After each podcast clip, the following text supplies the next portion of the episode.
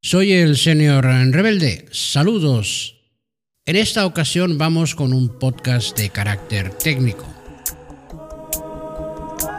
Ya he publicado varios podcasts sobre equipos, en lo concerniente a su gestión y funcionamiento principalmente, si bien la amplitud y complejidad de este universo presenta de forma continua retos y desafíos que implican diferentes enfoques y que los equipos deben saber interpretar para conseguir el logro de los objetivos y tareas asignadas.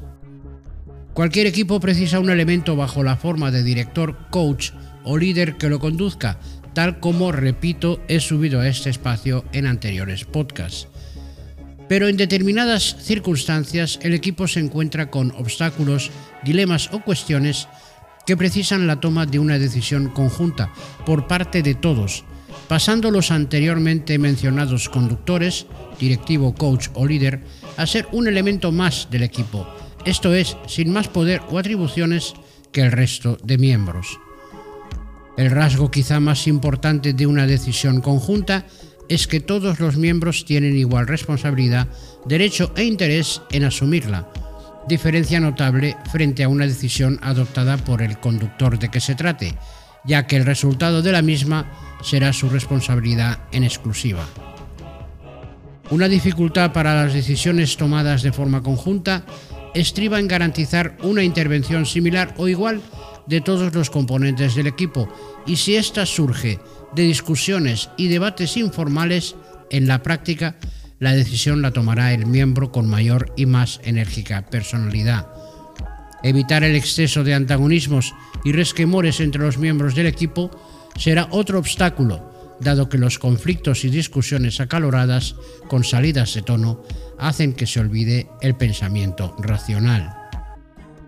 Por otra parte, el exceso de aportaciones por uno o más miembros en cuanto a sus preferencias, conocimientos e ideas a la mesa de toma de decisiones complica el seguimiento de todos los pros y contras que se planteen así como incorporarlos en su totalidad al proceso de toma de una decisión conjunta. Una de las soluciones más viable es lograr un enfoque sistemático de dicho proceso, desde el planteamiento de las preguntas correctas, obtener la información adecuada y hasta incluso solicitar consejo o apoyo de asesores externos. Y es muy positivo que estas tareas las realice cada miembro de forma independiente, para obtener mayor variedad de información y ópticas o visiones distintas.